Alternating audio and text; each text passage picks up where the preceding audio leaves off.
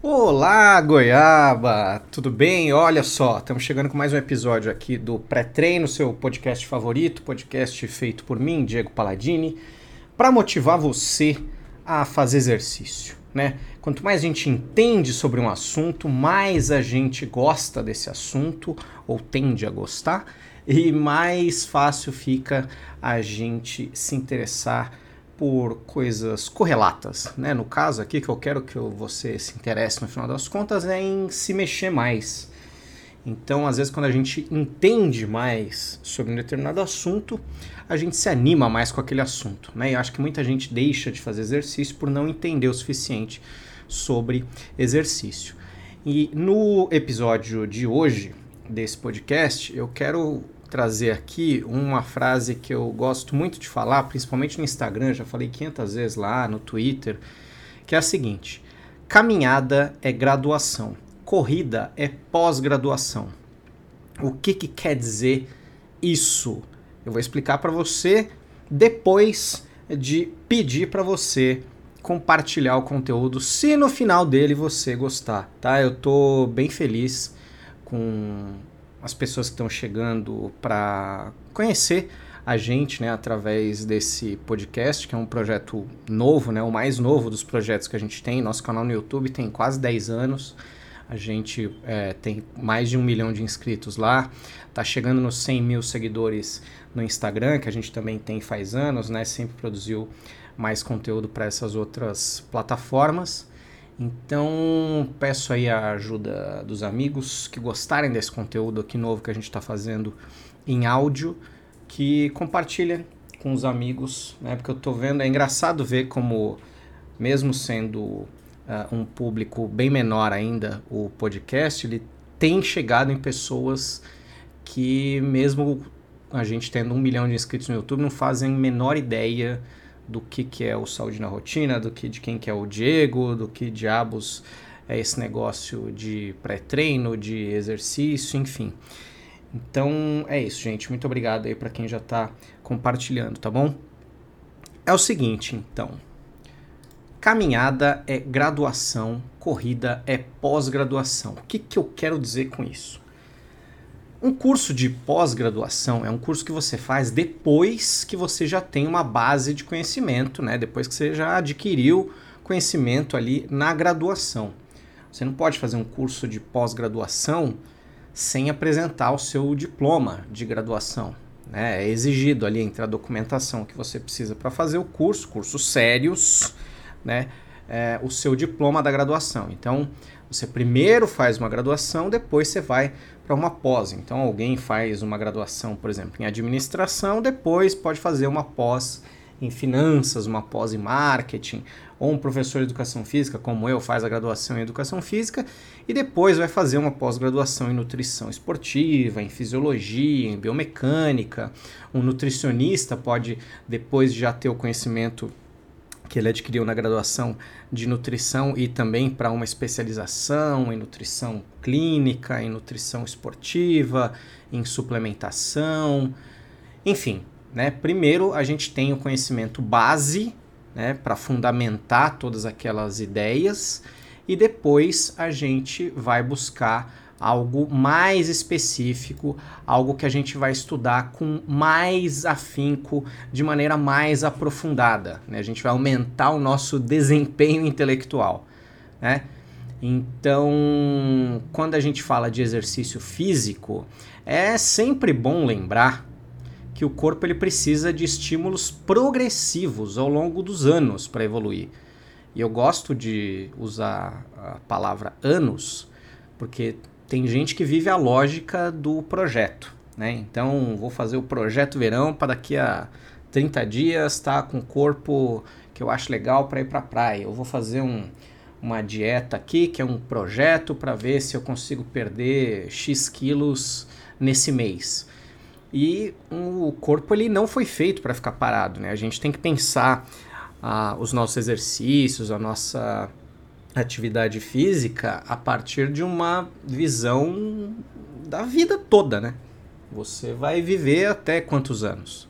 Já pensou nisso? Um dos meus objetivos de vida é passar dos 100 anos bem, passar dos 100 anos bem, autônomo, aqueles velhinhos que bate perna, vai para cima e para baixo? Então, esse é, é, uma visão que eu tenho. Né? Pode ser que eu consiga, pode ser que eu não consiga.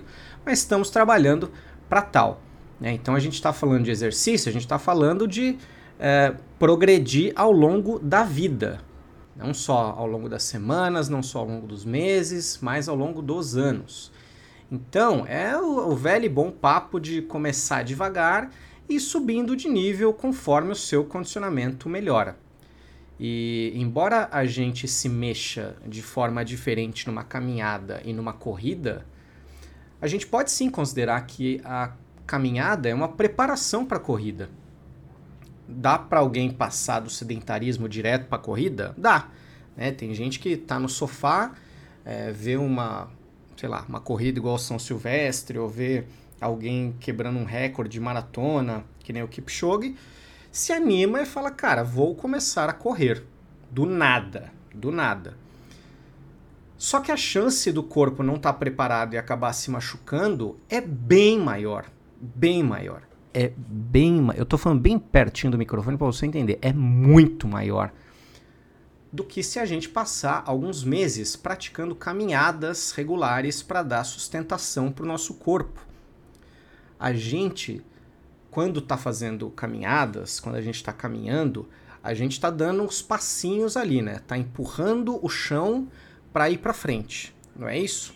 Toda ação tem uma reação. Então, a força que a gente aplica no chão, o chão também aplica de volta no nosso pé.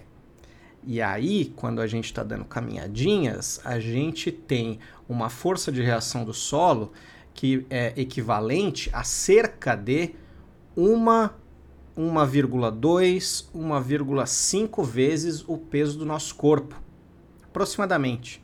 Então, considerando aí o maior valor, 1,5, né, 1,5, eu, um ser humano de 70 quilos, eu vou gerar uma força em cada passada na sola do meu pé de mais de 100 quilos. Conforme a gente vai aumentando a velocidade da caminhada e transformando ela numa corrida, a gente empurra o chão com mais força. E o chão, por consequência, empurra o nosso pezinho com mais força também. Então, essa força de reação do solo numa corrida, ela pode facilmente passar de duas vezes o peso do nosso corpo.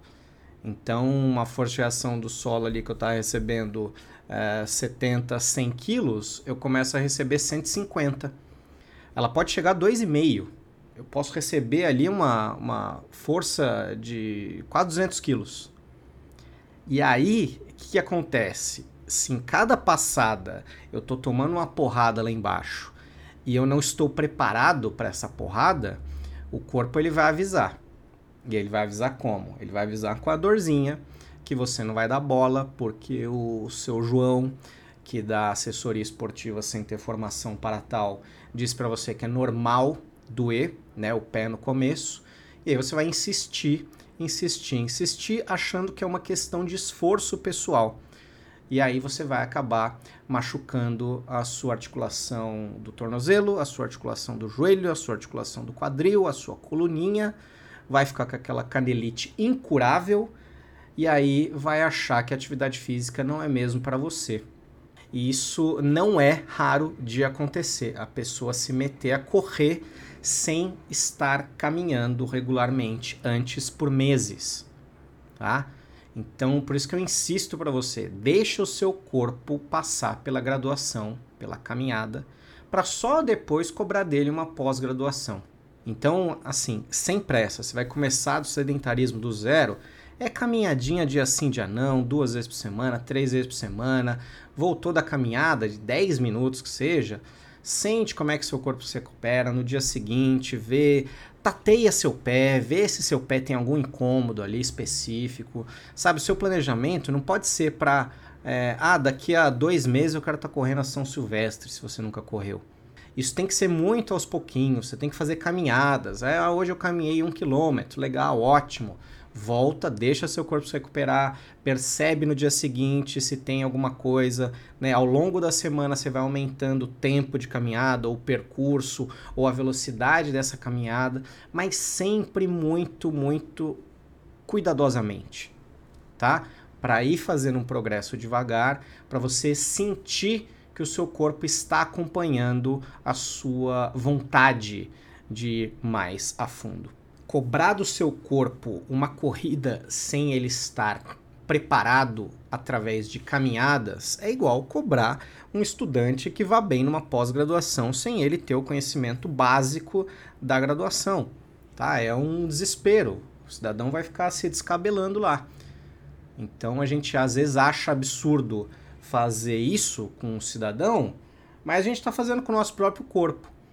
Então tenha muita paciência tá? com o progresso do seu corpo no exercício aeróbico, né? nessa transição de caminhada para corrida. Corrida pode ser um exercício maravilhoso. Ela às vezes tem uma fama ruim, muito porque as pessoas não sabem fazer o progresso adequado.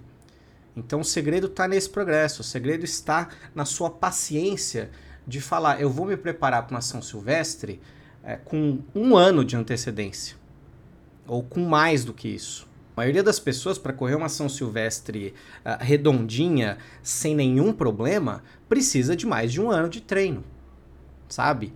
Não é uma decisão para você tomar em junho e querer resolver ela em dezembro, tá? Porque a vida não vai acabar numa próxima São Silvestre.